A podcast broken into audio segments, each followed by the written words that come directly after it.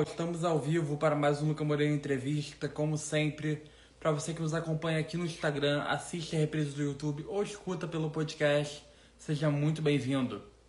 O meu convidado de hoje, além de já ter cantado para mais de 100 mil pessoas na parada LGBTQIA+, em São Paulo, realizou diversas parcerias na carreira e hoje está aqui para falar de seu mais novo lançamento, Mais Uma Noite Sem Fim, que é a quinta música do álbum Arrasane 3.0. Vamos receber o cantor e compositor Johan. Deixa só ele chegar aqui, pessoal. Entrou.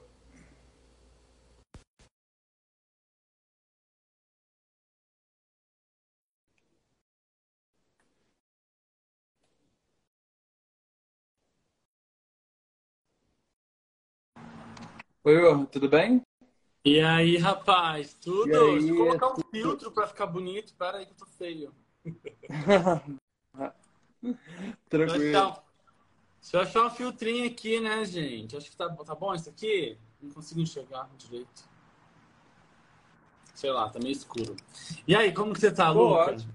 E você? Obrigado por ter aceitado o convite também. Imagina, obrigado eu. E eu aqui escolhendo o filtro. Isso, vamos lá. É, como é que tá a sua expectativa para hoje? Cara, tá, tô, tô tranquilo. Acho que vai ser um papo legal.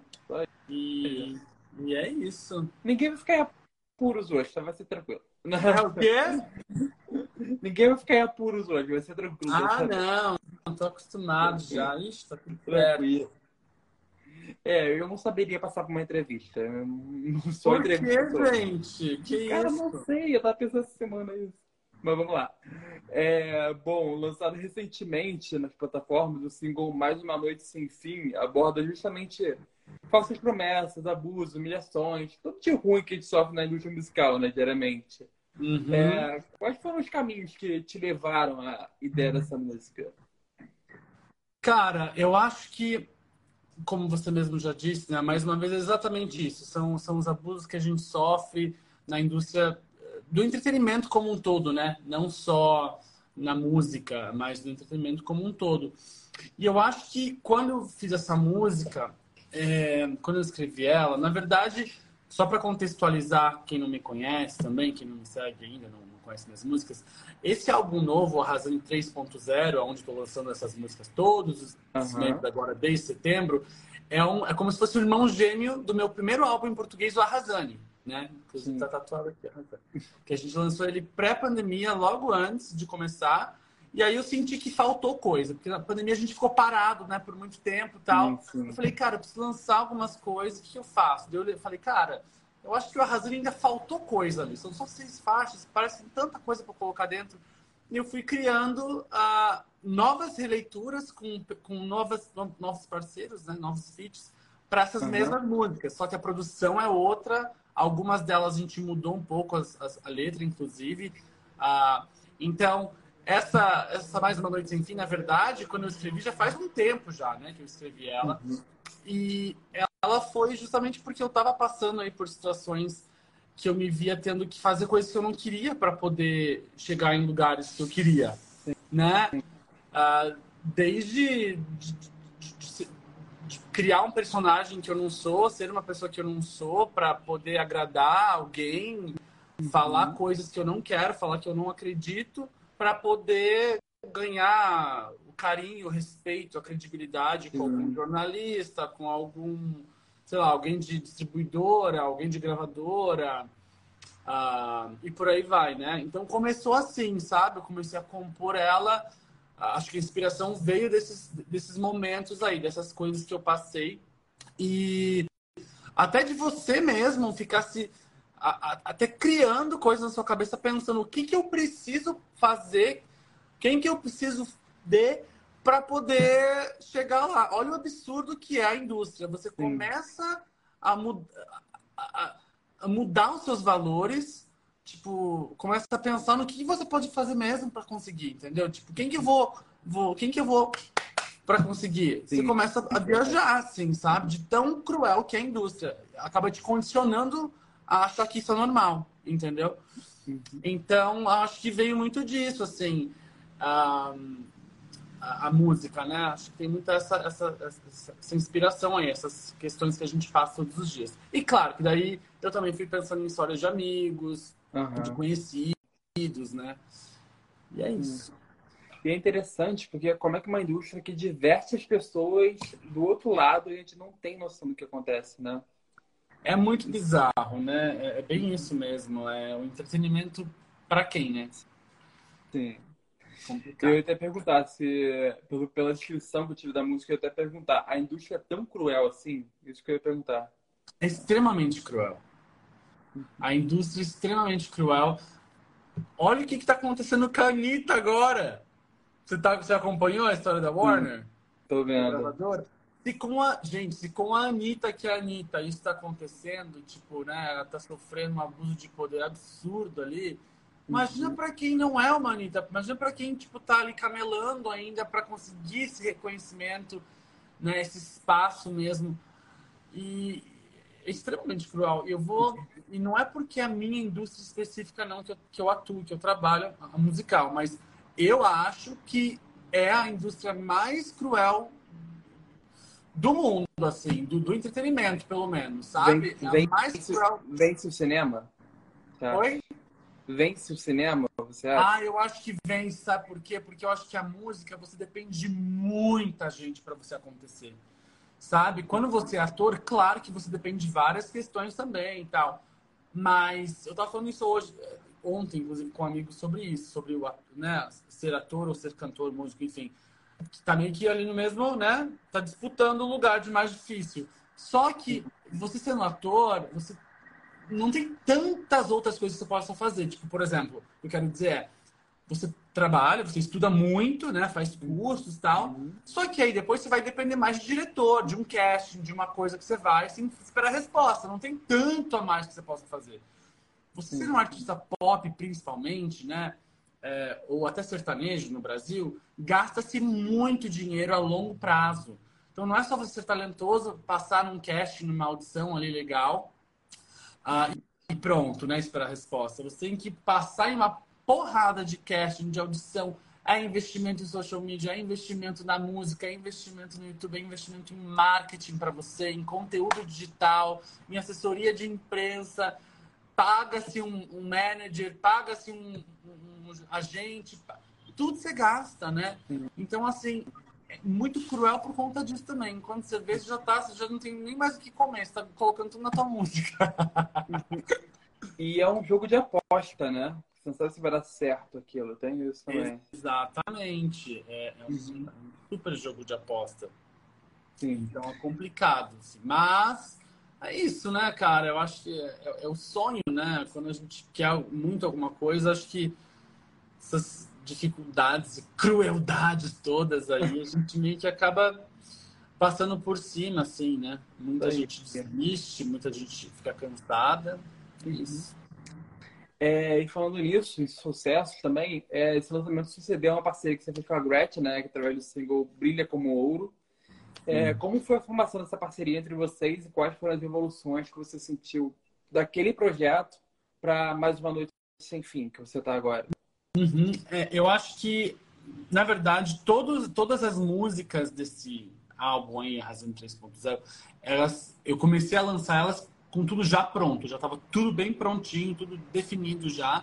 Inclusive foi o primeiro álbum que, que consegui terminar tudo antes, para daí começar a trabalhar em cima, né? Ah, por ser artista independente, às vezes a gente lança um single, daí vai fazendo como dá, né? Sim. Esse aí eu consegui deixar tudo pronto. A, Gretchen, a Brilha como Ouro especificamente, eu mandei para ela a música quando que foi? Eu acho que foi em julho ou agosto do ano. Deixa eu ver, do Tem ano re... do ano retrasado. Eu mandei a música para ela. Que foi quando eu comecei a pensar em fazer o Arrasando 3.0, né? Ano Sim. retrasado, em julho agosto por aí. Eu tinha, já tava com a música meio que pronta. Eu falei, cara, é a cara dela, meio tem uma pegada meio pagodão baiano, mas é pop, mas é meio eletrônico também. Falei, vou mandar para ela. Por que, que eu já tinha o contato dela? Porque eu já trabalhei como stylist dela em dois clipes que ela fez. Uhum. Ah, então, a gente se conheceu assim, eu sendo stylist dela. E a gente criou uma, um certo contato, uma certa amizade ali. E a gente ficou trocando figurinhas por Instagram, a gente se segue, né? Por WhatsApp também. E aí, quando chegou essa música que ficou pronta, falei, cara, eu preciso de alguém para essa música que tenha a ver, assim, alguém novo para essa música, para essa nova versão. E eu mandei no WhatsApp para ela, falei, ó, oh, quero muito que você faça essa música comigo, eu acho que tem a sua cara. E ela só respondeu assim, amei. Tipo, falei, tá, isso quer dizer o quê? Que você vai fazer? Não, eu vou fazer. é, amei, mas e aí? Você né? interpreta a mensagem da pessoa, né? É, porque, tipo assim, uma coisa é você falar amor, gente. A gente fala amor pra tudo, mas e aí, vai fazer? Vamos fazer? E aí ela topou super de primeira, assim, nem, ixi, nem pestanejou, nem, nem questionou nada. E foi incrível, fiquei muito feliz. Afinal, é a rainha da, do bumbum, né? Do rebolado. Então. Rainha do bumbum, rainha do meme rainha do meme, rainha da internet. Então, eu cresci né, vendo essa mulher, né? Então, muito louco, assim, que é, tem uma música com a Gretchen. Mas foi isso, daí a gente, ela participou de tudo que foi possível, assim, eu sempre mandando para ela parte visual também a, das coisas, né? Do que ia ficando pronto, assim, eu ia mandando para ela. E, e, então foi, acho que Brilha Comum foi muito importante por isso também, né? Por estar tá fazendo uma parceria grande, assim, com alguém tão icônico, tão que, que, eu admiro a história, né? Essa coisa de ela se reinventar numa indústria do entretenimento como essa que a gente acabou de falar, né? Que é tão uhum. cruel, principalmente com as mulheres também, né? Quando você vai envelhecendo sendo mulher, você é descartada, né? Então, admiro muito ela por conta disso também, esse poder de, de reinvenção que ela tem, assim. Uhum. Acho ela muito foda. Essa, indústria, essa indústria, você acha que ela, ela não é para todos, né? No caso, né? Tem que ter força para ter ela para estar lá dentro. Você tem que ter muita força, muito, cabeça muito centrada ali, muito boa, uma boa estrutura familiar, isso é muito importante. Você não, não, não errar ali, porque olha, família realmente ajuda muito, viu? Tem muito artista que não tem o apoio da família, é muito difícil. Já é difícil com, imagina sem, né? Sim. E, e é isso. Então a gente lançou Bilha como ONU, deu tudo certo, foi tudo ótimo. Uhum. Ah, e aí, a, a, mais uma noite sem fim veio logo em seguida, que já estava tudo planejado também, né? É, é música aí para antes do lançamento do, do álbum, que na verdade o álbum ele vai contemplar todas as músicas que, que já foram lançadas, só que com uma faixa bônus, que daí é a Razane mesmo, que é com o Dan Murata, uhum. que é um amigão meu, que já fez vários realities também, ele é incrível, super vozeirão. Uhum. E falando nisso, só para confirmar a informação que você falou de quando foi lançada a Brilha como Ouro, foi em dezembro do ano passado. Ah, não, sim, é, foi lançado em dezembro. É, só que a música em si, eu mandei para Gretchen, ixi, foi lá ano retrasado, né? Tá bom essa informação aí, hein, Luca? Tudo anotadinho. Tá aqui na tela. Tem cola. É... Bom, falando você falou de família, de apoio de família. No caso, eu queria já adiantar essa pergunta. Como é que a música chegou na sua vida? Como é que foi o apoio da sua família? Como é que foi a sua história? Cara, a música chegou na minha vida, deixa eu pensar. Eu acho que foi em. Eu sei quando foi. Foi na época que, que eu decidi, eu falei, cara, vou, vou fazer música, vou, quero ser popstar. Hum. Foi quando a Gaga tinha lançado o Born This Way, que ela tinha aqueles implantes na cara, assim. Sim. Lembra disso? Próteses, assim. Que ela parecia um alienígena. Lady Gaga sempre foi meio estranha, né? Mas estilosa. Exato, eu sempre amei. Então, quando eu vi aquilo ali, aquela figura dela, né, de Born This Way, extremamente o oposto do que a indústria dita, principalmente para mulher, né, que é sempre loira, uhum. maravilhosa, não sei o quê foi totalmente oposta. Era, tipo, estranha, esquisita. Eu falei, caralho. Opa, caramba, eu falei, que isso, né? Tipo, isso é arte, cara. Ela tá conseguindo trazer arte pro, pro pop, que bizarro. Mas uma arte, arte mesmo, né? Arte de performática, assim, arte performática. E eu achei muito incrível. E eu já fui da no... eu já sou da noite, eu sou da noite por muito tempo já, muito tempo. Eu comecei minha carreira como modelo com 15 anos de idade, morando em Tóquio. E eu uhum. fui DJ dos meus 15 também. Enquanto modelava, eu era DJ também à noite. uh, no Japão, dos meus 15 até os meus 18, 19. Oi? A gente vai falar um pouco sobre Japão ainda. Mas é, tem tanta coisa, né, que eu vou me perdendo aqui. Mas, enfim, é... qual que era a pergunta? É, como é que você começou a ver a música profissionalmente, né, como uma profissão, e como foi o apoio da sua família? É, é isso. É, eu tive que contextualizar por conta disso. Então, a questão da música já vinha comigo desde a época de DJ. Uhum. É isso que eu queria dizer. Uhum. Peguei os pontos aqui. Então, sempre esteve presente na minha vida. Só que a parte musical de eu cantar, eu como Johan, né, cantando, compondo, foi quando Gaga estava super estourada com Born This Way que já me deu essa coisa, opa, quero, quero fazer música. Só que o, a primeira música eu só fui escrever quando eu, eu passei por uma decepção amorosa. Um menino que é super meu amigo hoje em dia. A gente estava numa festa, numa balada aqui em São Paulo. Uhum. Ah, e eu, a gente se apaixonou. Era numa quinta-feira na Edge. Não sei se você conhece a Edge. Não, São Paulo. Uma baladona bem, bem famosa em São Paulo. Bem famosa. E toda quinta-feira a gente ia nessa balada e foi numa noite meio alta, assim, né? Muitas coisas aconteceram, a gente se apaixonou e durou umas duas, três semanas esse, esse essa paixonite aí. E daí uhum. disso, fiquei com o coraçãozinho quebrado e eu escrevi a primeira música que chama Thursday High, ou Quinta-feira Alta, para os bons entendedores aí. E essa faz parte do meu primeiro álbum em inglês, Pop Life, hashtag Pop Life. Então foi assim que eu comecei a fazer música, né? Um, o apoio da minha família, eu só tenho, só tenho minha mãe, assim, de, de, ah, de, primeiro grau, sei lá, de, não sei se tá certo uhum. falar isso. Porque eu não tenho pai, né? Então mãe solo e não é, tenho irmão. Grau, primeiro grau. Né? É. Claro, tem minhas tias, meus tios, meus primos, mas assim, da, da, daquela coisa mais família mesmo, de pai, mãe, irmão, só tenho minha mãe. Então a minha mãe sempre foi muito sempre me deu muito apoio, muito suporte, apesar assim de, de eu vir de uma família super humilde. É, sempre teve o apoio moral, psicológico, pelo menos, né? Financeiro uhum. nunca teve, porque, enfim, né? Na, não vem de uma família com, com esse poder aquisitivo aí. Sim, mas, mas esse, eu... esse, no final, às vezes, é o melhor apoio que a gente tem é esse. Olha, eu acho que, com... sim, assim, eu não, eu acho que é isso. É o que eu preciso da minha mãe lá, entendeu? Da minha mãe sempre ali por mim.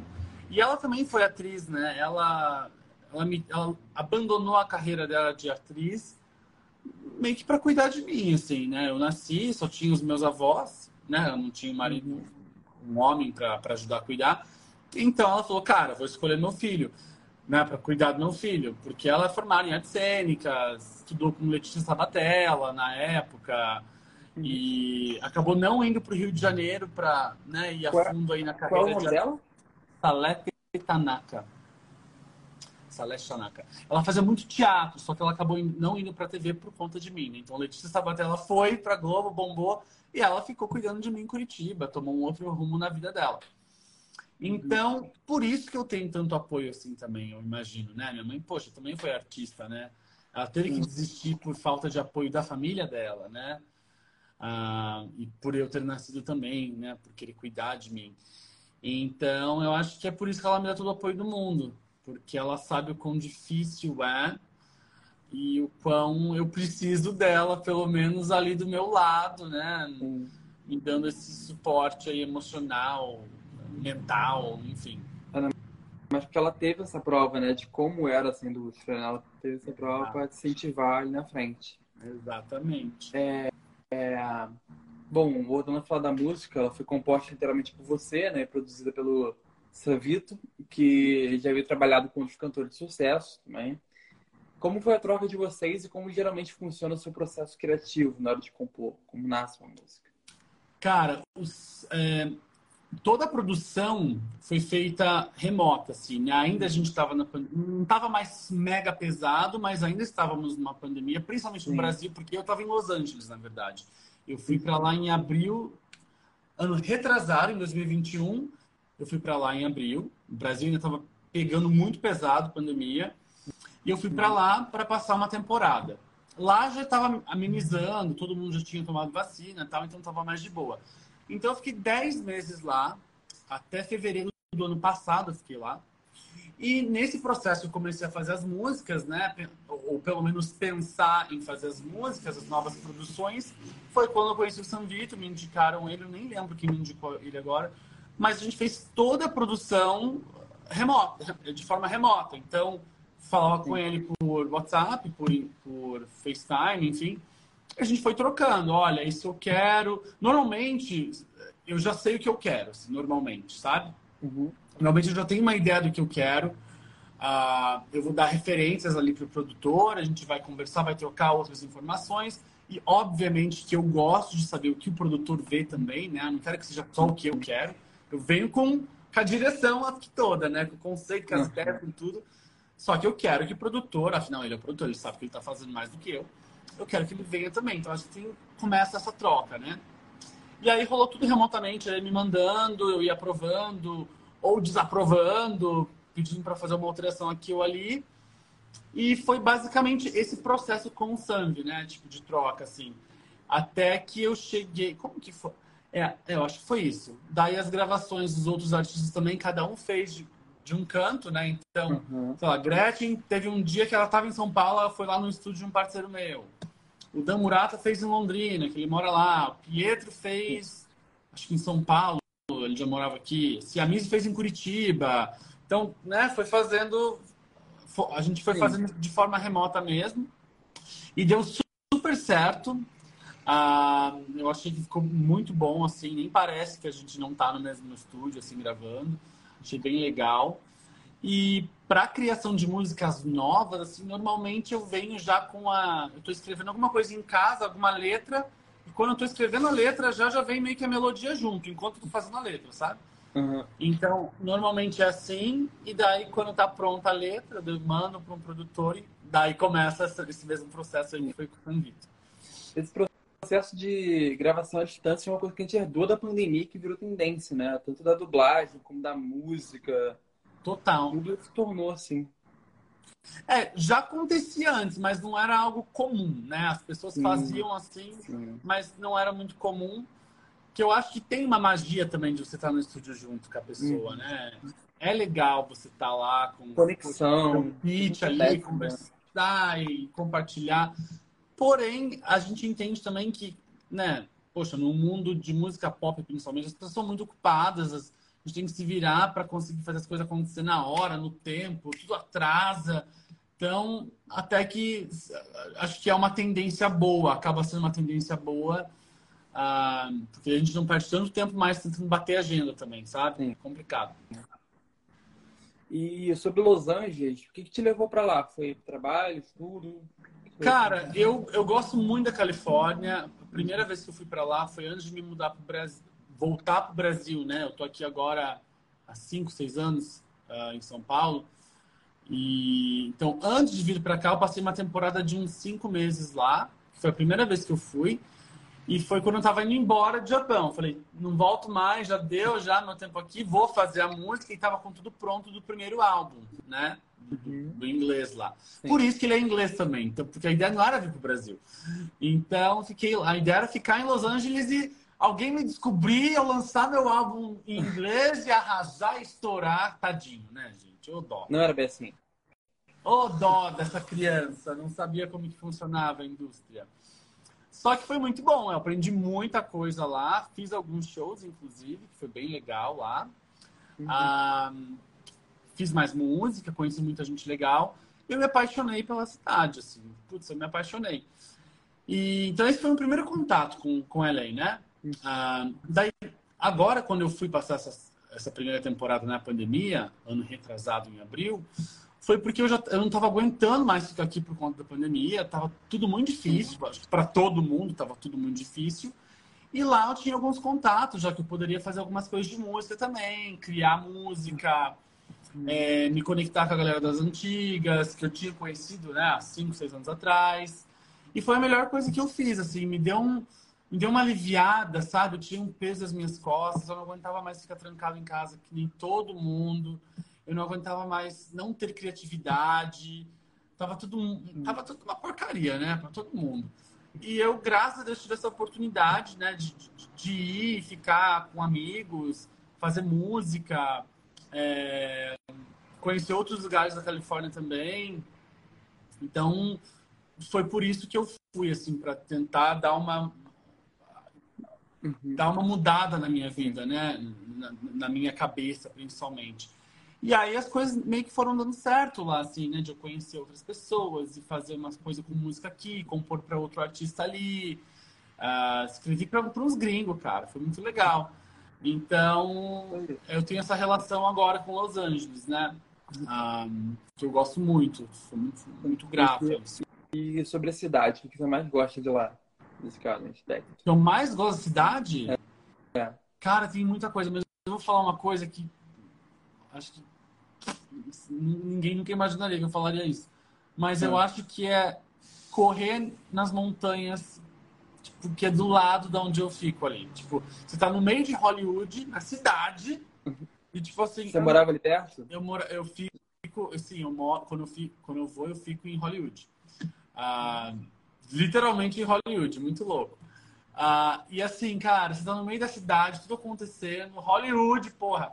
Só que assim, do, cinco minutos andando do meu apartamento, tinha as montanhas que são, que são é o Runyon Canyon, que eles chamam. Que é as montanhas onde a galera vai fazer é trilha. Onde o letreiro? No, no morro do lado. Ah. O letreiro, ele, ele, é mais é, no morro ao lado. Uhum. Uh, nas montanhas ao lado. Só que assim, ele é muito montanhoso, assim. Então, uhum. é, esse Runyon Canyon, que é muito famoso, ele é onde a galera vai fazer escalada, é, escalada não, é trilha, vai correr. Tipo, meu, vi, já vi Selena Gomes de óculos, de boné, fazendo trilha lá enquanto eu fazia, sabe? Tipo, e eu uhum. acho que é isso que eu mais amo em LA. Eu tá no meio da cidade, só que não ser esse caos que é, sei lá, São Paulo, Nova York, Londres, Tóquio, né? Tem essa coisa também de você poder respirar, tem o sol toda hora na sua cara ali, 20, não, 24 horas não, mas né, todos os dias, praticamente todos os dias do ano. Então eu, eu gosto dessa coisa de, de poder relaxar, descansar e ter uma vida de qualidade, sabe? Tipo, respirar um ar gostoso, mesmo estando na cidade. Uhum. Então, por, por, mais engraçado que pareça, acho que o que eu mais gosto ali é poder fazer minha corridinha matinal nas montanhas, onde eu posso ver Selena Gomes correndo também. tipo assim, sabe? Foram parceiros de corrida. É, parceiro de corrida. É, eu me, eu me sinto. Me, parece que eu, me, que eu pertenço ali, sabe? Parece que eu tô no lugar certo, parece que, que eu faço parte daquilo. Sim. Isso é bacana porque busca equilíbrio, né? De cidade grande, olha, de uma cidade movimentada e que você tem ali também a paz. É Totalmente. Uhum. É, eu tô cada vez mais nessa pegada aí de, de saudável, Sim. de qualidade de vida, sabe? Tô, tô gostando muito disso. É, esse lançamento, ele também tá marcando, como a gente falou, o quinto, é, o quinto, a quinta música, né, do álbum Arrasane 3.0.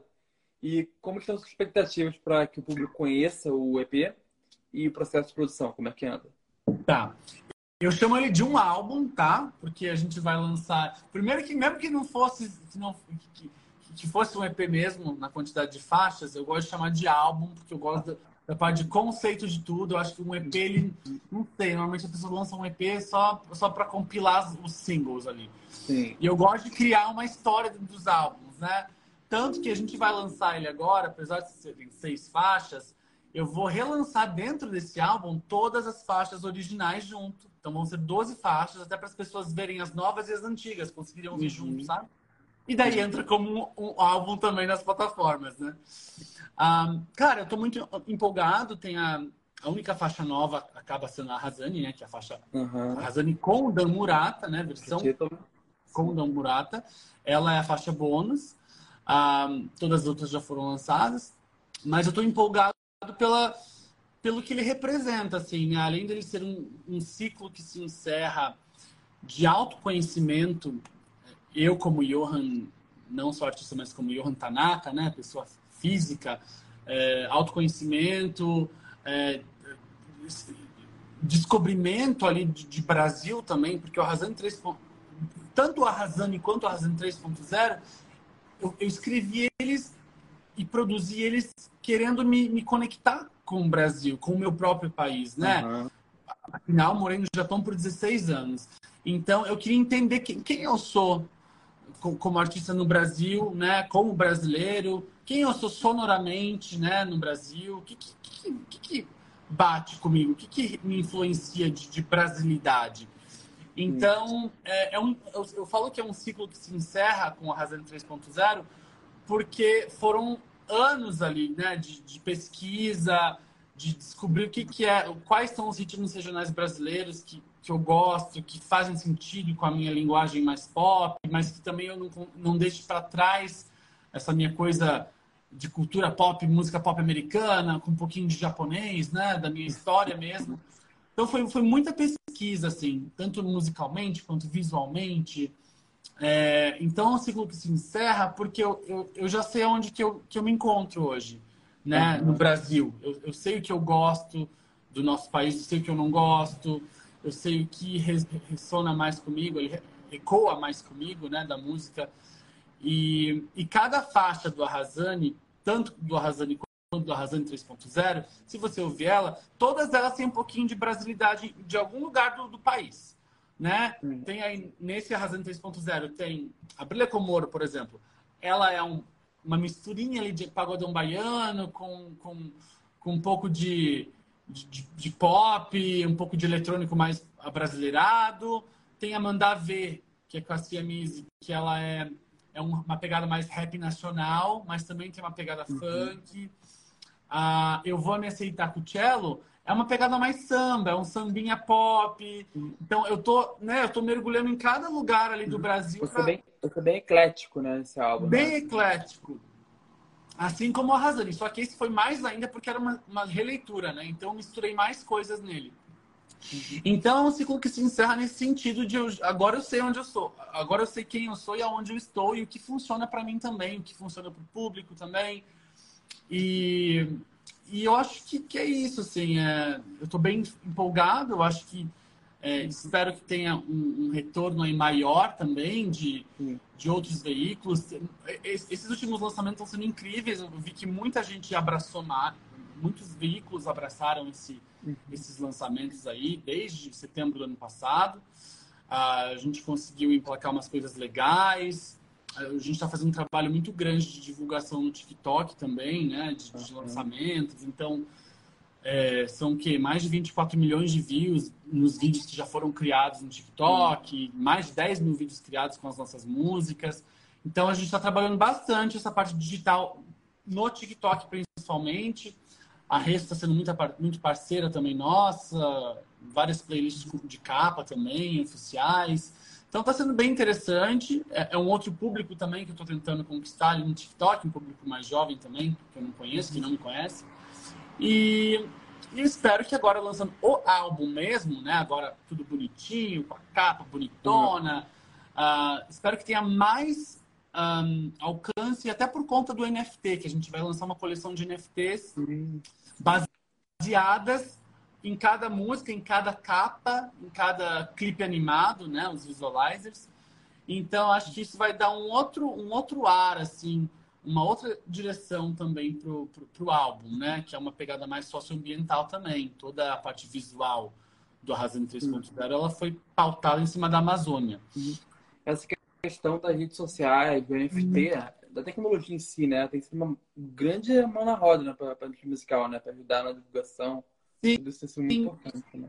tem bastante coisa ainda pela frente na questão de NFTs, assim, ainda muito pequeno, ah. principalmente no Brasil, uhum. não muito artista que faz ainda, que está fazendo ainda.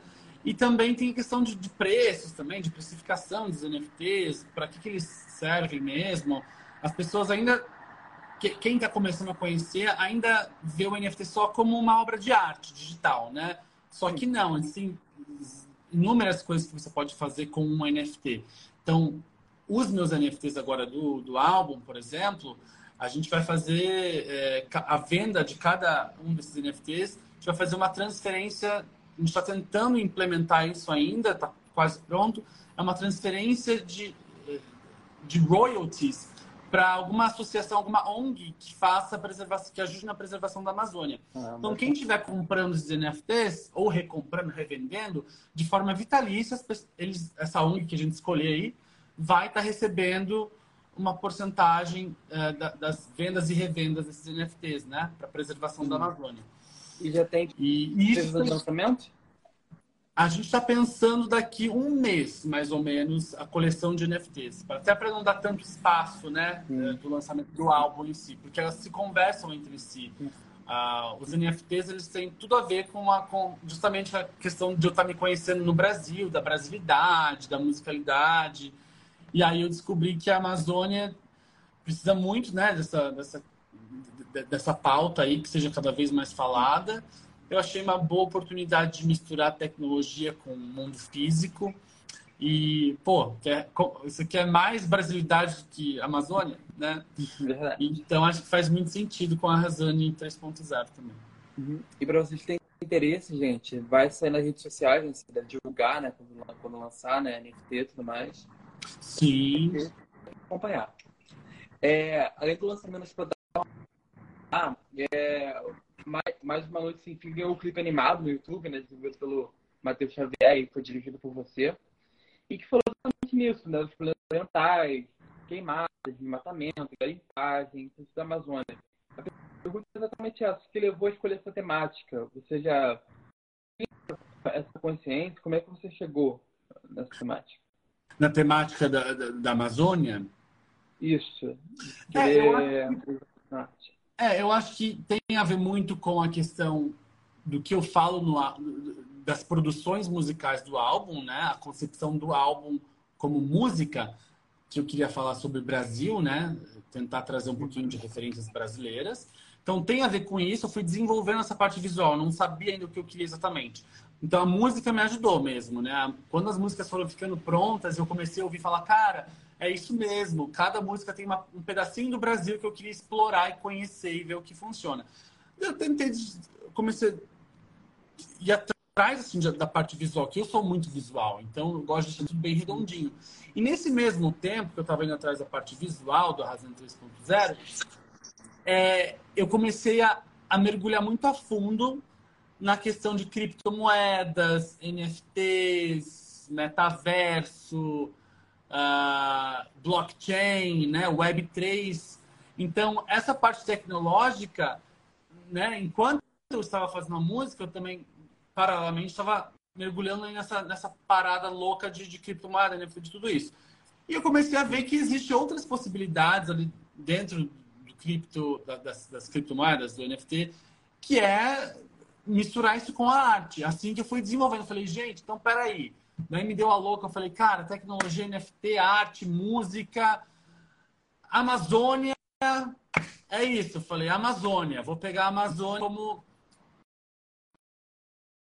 protagonista aí da, da, da, da parte visual do, do Arrasando 3.0 uhum. para deixar o álbum redondinho. Por quê? Por quê? Porque tem a ver com o que a gente está falando das, das músicas ali, da questão uh, de produção, né? Da brasilidade.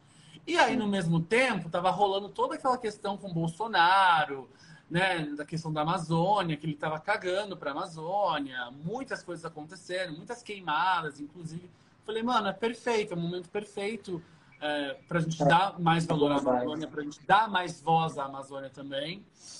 E aí essa parte visual acabou ficando assim. Eu quis mostrar tudo o que está acontecendo na Amazônia, né? Tanto a parte bonita da nossa fauna, da nossa biodiversidade, mas também a parte ruim, né? Que é a garimpagem ilegal, que é o desmatamento, é, e é isso, daí nasceu esse conceito aí de Amazônia eh, num futuro pós-apocalíptico, num metaverso.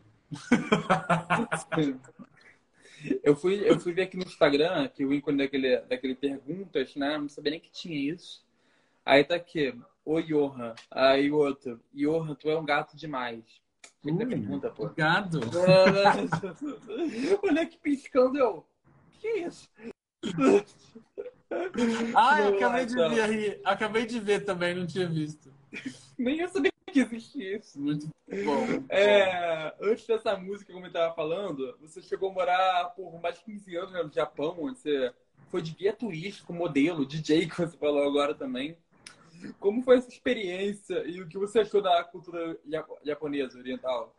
Cara, que loucura, né? Nossa, se eu, se eu paro pra pensar assim, começa a Você tem relembrar. parentesco. Por isso que eu me perco nos assuntos, às vezes, porque eu começo a falar, daí eu vou contextualizar a pessoa, eu começo a explicar uma coisa, eu tenho que voltar pro Japão, porque foram 16 anos no Japão, então muita coisa que eu sou hoje, que eu faço hoje, tem referência, inspiração direta com o Japão, entendeu? Então não tem como eu Inclusive tem, inclusive tem parentesco, não tem? Eu acho. Tem, meu nome é Johan Tanaka, né? Johan vem de Johann Sebastian Bach, que foi um músico, né, clássico, incrível, que Sim, minha mãe sim. me nomeou eh, por ele.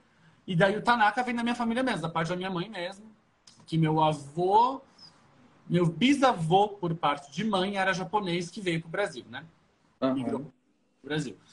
Então, tem essa parte japonesa. Minha mãe foi trabalhar como, como um peão de fábrica. Ela foi trabalhar como imigrante no Japão mesmo.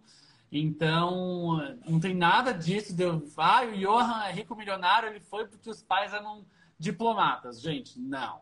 Antes fosse. Nossa, queria eu. Não, não foi por causa disso, não. Minha mãe foi trabalhar mesmo para me dar uma vida melhor, uma educação melhor. Sou muito grato a ela.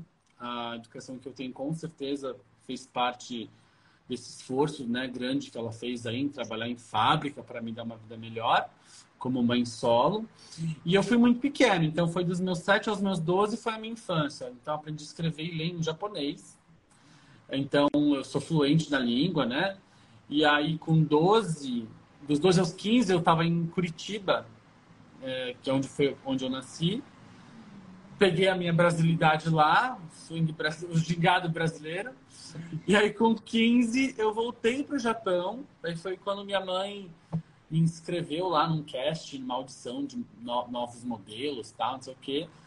E um menino gostou de mim, um, um- agente lá, e me chamou para ir para Tóquio. Daí eu comecei minha carreira como modelo com 15 anos sozinho em Tóquio. Me mudei falei, mamãe, ó, beijo, tô indo. E aí eu fui viver em Tóquio, cara. É uma grande aventura, uma grande loucura, né? Minha mãe só deixou eu ir porque era no Japão, né? Era, era seguro. assim. E você era fluente, no caso? Eu sou fluente em japonês, sim. Aprendi pequenininho. Então falo como um japonês. Se eu, falar, se, se a pessoa não estiver me vendo assim, ó, e eu falar, a pessoa vai achar que eu sou japonês. Faz o teste. É o quê? Faz o teste. Faz um teste, vou, tenho que arranjar um japonês para falar. que curioso, cara. Mas aí, parte de cultura, que. Que é uma cultura bem diferente, né, aqui do Brasil, né? Muito, você né? a, a se adaptar, caso. Eu acho, olha, vou te falar, é engraçado, porque eu acho que foi mais difícil me, rea- me adaptar ao Brasil quando eu voltei com 25 anos. 25 anos. Não, peraí. É que foram idas e vindas, né? Mas o que eu mais senti da diferença cultural foi a primeira vez que eu vim com 21 anos, quando eu ainda trabalhava com moda, que eu trabalhei na Animale Aham. o primeiro ano que eu morei aqui. Porque, eu, cara, eu era muito criança. Então, assim, quando eu, fui virar, quando eu virei modelo, vamos recapitular. Quando eu virei modelo, eu fiquei dos meus 15 até os meus 20 anos no Japão, em Tóquio. Entendeu? Então, assim, eu, cara, eu vivia numa bolha ali, né? Muito diferente, assim. Então, quando eu voltei pro Brasil, com 20, 21 anos, em São Paulo, que eu nem conhecia São Paulo, gente, foi muito difícil para mim. Sério. Foi, tipo, muito difícil, porque eu tava acostumado com uma realidade ali. A gente vê que essa não era a realidade do mundo. Ainda mais uma cidade é a grande, realidade do mundo, né? Oi? Ainda mais São Paulo, que é uma cidade grande, né? É. Então, assim, o que me chocou muito de estar de volta no, no Brasil foi a, a pobreza, a miséria que a gente vive, sabe? É muito triste, assim. A falta de, de, de educação, a falta de investimento, né? Em educação para o povo, falta de infraestrutura mesmo da cidade, sabe? E, e eu via muito cachorro na rua, mendigo. Eu ficava chocado, assim. Eu, ficava, eu chorava. Você não, tem, você não tá entendendo. Eu chorava na rua. Ah, É, não mas, lembro nem. Infelizmente, a gente que anda no vê isso uma coisa normal, que não deveria ser, né? É, é horrível isso. Então foi muito chocante, foi mais essa parte que foi chocante. Mas claro, daí tinha coisas muito incríveis do Brasil, né? Que, que, eu, que eu me apaixonei muito. Esse nosso. Eu me rea, talvez. É, não sei nem se. Me apaixonei, né? Porque eu era muito jovem, então eu só fui ter a minha independência no Brasil com 21 anos, quando eu voltei. Então, é, essa coisa do brasileiro, que é o calor humano mesmo nosso, que a gente é tão conhecido, né, por ser assim, por ser tão quente, ser tão receptivo, e tudo é festa, tudo é alegria, as pessoas estão fodidas, mas tão felizes, entendeu? Então, essa coisa que é só nossa, assim, isso. E eu fui me tornando essa pessoa também, porque afinal de contas eu sou brasileiro também. Mas é uma coisa que não, que não, que não tava em mim, né? Por tanto tempo morando em Tóquio, no Japão. Sim. Ah, então, sim, vira e mexe, tem essas coisas de, de diferenças culturais, que eu, que eu tanto para o bem quanto para o mal, que eu, que eu comparo, assim. Mas é difícil você comparar também, não dá para você comparar, porque são realidades diferentes. Uhum. Eu prefiro só, só aceitar e viver o melhor e o pior de cada cultura, sabe? Porque se for Sim. ficar comparando, não, não dá. É muita coisa. É muita coisa. É, em questão também disso, aí você falou da, do calor humano que o Brasil tem, é uma referência que tem lá de fora, né? Sim, Também. a gente é conhecido por isso, né? Por, Uhum. por ser mais aberto, extrovertido, festeiro, até demais, às vezes. Ah, e é isso, acho que esse é o charme brasileiro também, né? Aham, Sim. É, os seus dois, primeiro, dois primeiros álbuns, que a gente tá falando que é o Hashtag Pop Life e o Arrasânio, é, fizeram com que você se tornasse presença em grandes eventos, né? Como foi o, a parada LGBTQIA de São Paulo, Ah, isso foi tudo. é, onde você cantou para mais de 100 mil pessoas, cara. Fiquei impressionado Foi nisso. viu? Como, como foi experiência? Conta um pouco pra gente. Cara, foi. eh, Me convidaram para cantar. Eu estava lançando a Razane, a- a- o primeiro single de Arrasane, inclusive, o primeiro álbum em português, né? Ah, e aí me convidaram para cantar. Eu falei, cara, vamos, tá, não sei o quê. Só que, tipo assim, eu achei que ia ser num trio, em alguma coisa. Não, não tava entendendo. Só que depois que eu fui entender que, na verdade, era no Engabaú, no Vale do Engabaú, no antigo Vale do Engabaú, que agora ainda é, mas é diferente, né? Ah, tá diferente agora, revitalizaram lá. E foi. Então foram vários artistas se apresentando na, na feirinha LGBTQIA, que eles chamam, que é, Uhum. na, que é na, na, na semana da parada, é a agenda oficial da parada LGBTQIA. E eles fazem uma feira de cultura ali mesmo, no Engabaú, ou pelo menos faziam, não sei se continuaram agora, não tenho certeza. E para muita gente. Então, nesse dia que eu fui, era a abertura da parada no Vale do Engabaú com essa feirinha. E aí tinham vários artistas. E o meu horário tava, tipo, lotado. Foi, eu acho que um dos horários mais tarde da noite, assim. Inclusive atrasou pra caramba, fiquei puto. Que eu levei uma puta equipe, levei gente pra gravar, levei bailarino, levei a equipe inteira. Inclusive o clipe de Arrasane, da primeira versão, foi, foi gravado lá, em partes. Foi toda a preparação para esse dia do show. Então, foi incrível. Eu chamei vários amigos para irem no palco comigo junto. Ah, quando eu vi aquele público, eu falei, caralho, mano, foram tipo, mais de 100 mil pessoas. Claro que não foi só para mim, né? Tipo, Aham. não foi só o público do Johan, mas foi muito incrível. Para mim era. Para mim era, era só para mim, entendeu? Eu estava cantando ali como se fosse todo mundo para mim, 100 mil pessoas. Ai, ai. Mas foi muito incrível. Eu chorei, foi, foi lindo, assim. Foi, foi muito. é, Você, esperava que ia ser tanta gente, você sabia que era parada, mas você esperava que ia ser tanta gente assim? Não, não tinha ideia de como ficava aquilo ali, assim. Porque eu nunca tinha ido nesse evento antes, né? Nem como Aham. público, assim, nunca tinha. É, então não sabia, mas me falaram lá na hora, ali no dia, que na, no- naquele horário que eu tava cantando, teve mais de 100 mil pessoas ali presentes. Falei, caralho, como assim? Aonde que enfia tanta gente?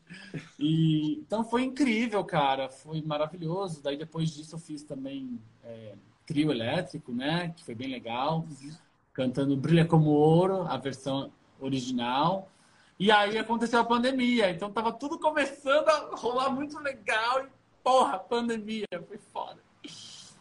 Cara, 100 mil sinistro, né? Como você pegar todos os seguidores de um influenciador e botar tudo em um lugar só.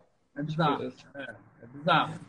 Bom, é, em um depoimento seu, você chegou a afirmar que essa nova música teria sido um, ambi, é, um sentido ambíguo, né? E que você vê como uma verdadeira libertação para você. Pensando nisso, vai a nossa última pergunta para encerrar. É, qual é o verdadeiro significado da música na sua vida hoje? Você considera? Nossa! Eu sei, Da vou minha- tá mesmo. Uau!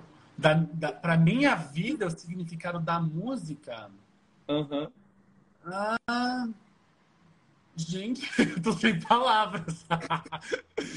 Como que é que a Glória Pires falou? Não, não, não consigo Não opinar. Posso opinar? Não pode. Cara, é que, é que assim. É que são tantas variantes, são tantas coisas, mas eu acho que a música, ela é. Ah, ela é liberdade, né? Ao mesmo. Ela é liberdade de expressão, ela é. Eu não consigo falar em uma única, uma única palavra, uma única frase. Eu acho que eu conseguiria ficar falando por minutos aqui, mas eu acho que é uma, é uma mistura de, de, de- libertação, de, de- de- mas ao mesmo tempo de, de insegurança, de ansiedade, ah, de sonhos, de realizações, de frustrações. Eu acho que é, é uma grande mistura de sentimentos, vai. Acho que a música é uma grande mistura de sentimentos. Acho que isso resume um pouco melhor, assim. Obrigado, Johan. Mais uma vez quero te agradecer muito. Adorei o nosso papo. Foi muito Também. Muito obrigado mesmo. E para quem conheceu você a partir da nossa live, onde é que a gente consegue acompanhar seu trabalho? Redes sociais, plataformas, onde você tá? É isso, gente. É só seguir é, todas as minhas redes, as principais, né? TikTok, Instagram, Twitter. São todas oficial com dois Fs, Johan. É esse meu nomezinho aí. Ah, então vocês podem acompanhar. Vou amar estar com vocês em todas elas. Ah, e Spotify, né? YouTube, Deezer, Apple Music. Todas elas vocês podem me encontrar aí através do link na bio.